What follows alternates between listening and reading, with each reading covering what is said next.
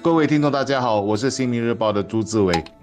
你好，我是郭丽娟，联合早报助理总编辑。过去几天，相信大家最关心的社会新闻，一定是双胞胎兄弟被杀害，在五级芝麻路上段的私宅区一个游乐场沟渠发现两人尸体的新闻吧。案情后来揭晓，这对十一岁双胞胎兄弟是患有自闭症的特需儿童。到了星期六晚上，警方发文告说，已经在晚上逮捕两名兄弟的父亲。他涉嫌谋杀自己的儿子，这个消息让人震惊。这名四十八岁的父亲已经在星期一被控谋杀，案件展期到下个星期一过堂。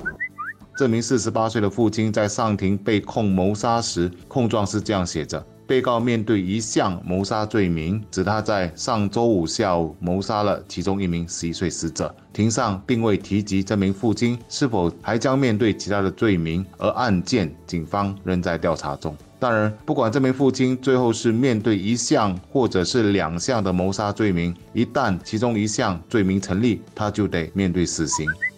而让人更感到悲痛的是，昨天法庭也揭露了另外一起家庭悲剧：一名十四岁的自闭儿患有网络游戏失调症，在被父亲禁止玩游戏一个月后，又因被父亲误会怀恨在心，结果拿刀杀了父亲。他被判拘留五年。这两起案件都与特需儿有关，但我相信他们绝对是各自独立的案件。在第一起案件发生之后，新加坡协助残障者自立局也在面部贴文表达对事件的关注。贴文这样指出，照护特需孩童可能要面对很大的压力，看护者可能感到精疲力尽或觉得承受很大的心理负担。照顾看护者的福祉因此十分重要。而我在看待这两起案件时，也不得不联想到冠病疫情所可能带来的生活与环境的改变。我总是在想，在一般日子中要照顾特需儿已经很不容易，而在疫情的期间，要让特殊需要的孩子与家人能够适应的新生活方式，可能就要更为困难了。我就认识一对非常了不起的特需儿父母，他们训练特需儿的方式。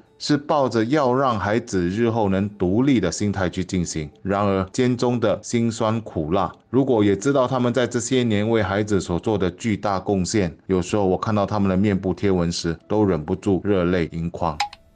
根据有关当局的统计，本地有至少二十七万名特需者的看护，他们需要照顾的亲人，有些是自己的父母或兄弟姐妹，有些是自己的孩子。我想，当中特需儿童的父母所需承担的责任和压力，应该是最沉重的了。孩子没办法自理生活，需要父母的长时间，甚至可以说是每天二十四个小时的照顾和关心。这是一份没有薪酬，也没有放年假的工作，也不可能说丢下了一封辞职信，转身就离开。这样长年累月下来，看护者肯定会身心疲惫，面对过劳。家家有本难念的经，有些特需儿童的父母可能不想对外张扬家里的事情，即使需要帮助，也不想对外求助。也有一些父母可能已经习惯长时间承受压力了，认为自己什么事情都应付得来，不想麻烦亲人朋友。不过，每一个人都需要有能够放松身心、能够喘一口气的时间。如果长期生活在高压之下，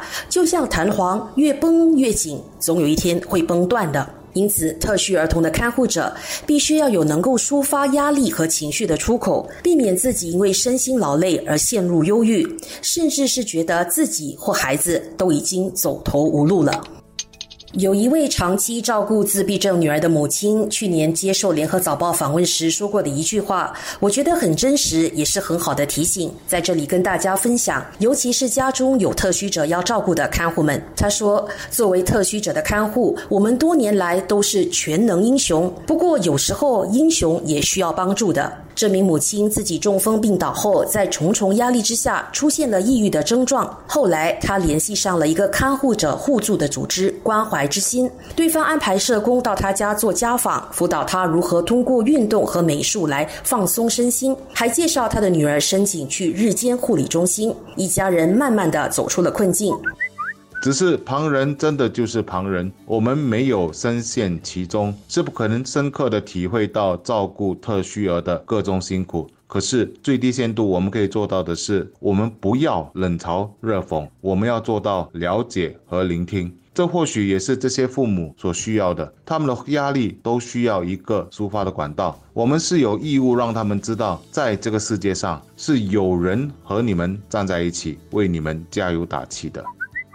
该发生的案件已经发生，重要的是，作为一个社会的群体，我们应该审视，我们也应该试着再做出一些努力，让这样的家庭悲剧不要再发生。如果一般的社会人士体谅包容还不够，我们应该多加一些，并也让这些有特需人士的家庭明白，有问题的话都应该求助，因为你们并不是孤单的在面对这一切。